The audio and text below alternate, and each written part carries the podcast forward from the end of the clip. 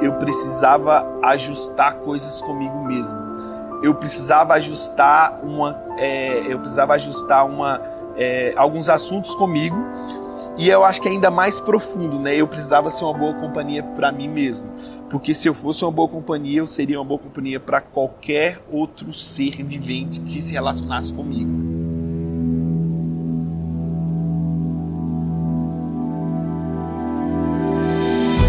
Nesse momento que nós estamos vivendo de lockdown, distanciamento social, muitas pessoas sozinhas, o que, que você tem a falar com isso? Nesse momento, o mundo apertou a tecla pause e falou assim: agora você vai ficar em casa. Quando entra para esse assunto de se sentir só ou solidão, eu acredito que é muito mais profundo, sabe, Divana?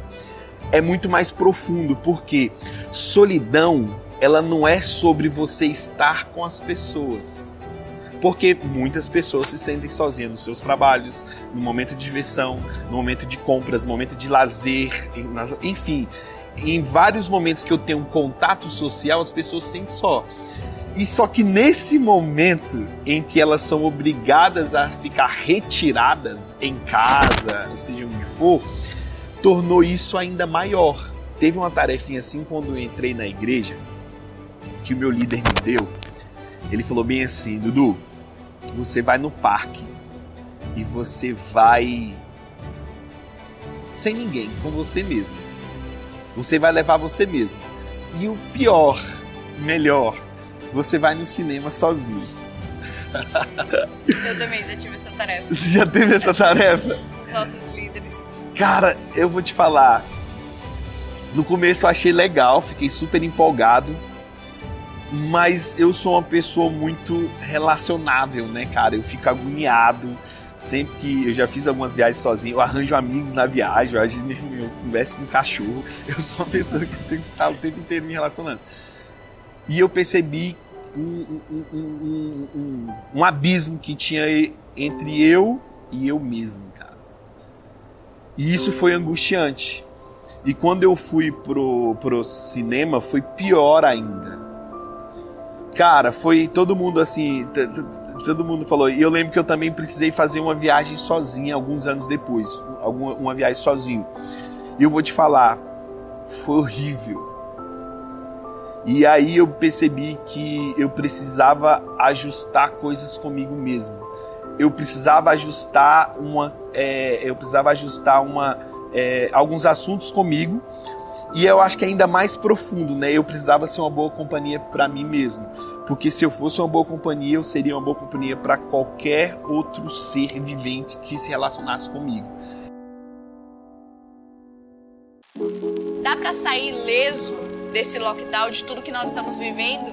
E a ideia é justamente da gente não sair ileso, da gente aprender e aprender muito, principalmente aprender a lidar com nós mesmos, não é verdade? Tem um momento significante em que Jesus ele fala para os discípulos, ele dá um spoiler do que viria. Ele fala bem assim, ó, no mundo vocês vão ter aflições, mas sede firme porque eu venci o mundo. Cara, essa passagem a gente sempre foca nas aflições. E a aflição é um resultado dessa agonia de desprender, de privação e de é, exponenciação da solidão que a gente já sentia antes do lockdown e talvez ela só enfatizou. Ele fala assim: ó, vai ter um momento em que vocês vão passar por isso, mas fica firme porque eu venci o mundo.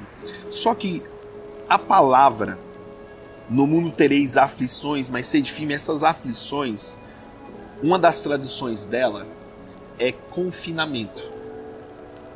No mundo vocês vão estar confinados ou preso, ou vocês vão estar em momentos, sabe, de introspecção ou momento de privação. Mas fica firme.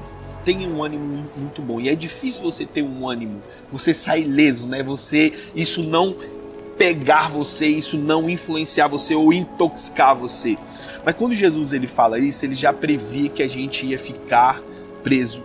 Só que eu percebo, né, às vezes a gente fala, nossa, mas é o diabo, olha o que o diabo tá fazendo com isso, tá querendo fechar as igrejas, bababá. Cara, eu acredito que Deus, ele deu um pause pra gente parar tudo e fazer algumas reflexões.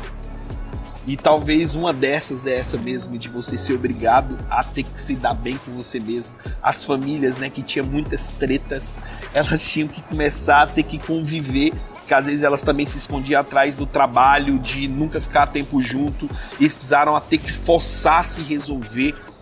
A grande verdade é que a gente precisa passar por isso. Não é sobre você passar ileso, é sobre você viver esse processo e sair melhor. O lockdown foi inesperado. Para muitos foi devastador. Mas a palavra de Deus não mente. Ela diz que no mundo nós teremos aflições, mas que de tudo poderíamos ter esperança.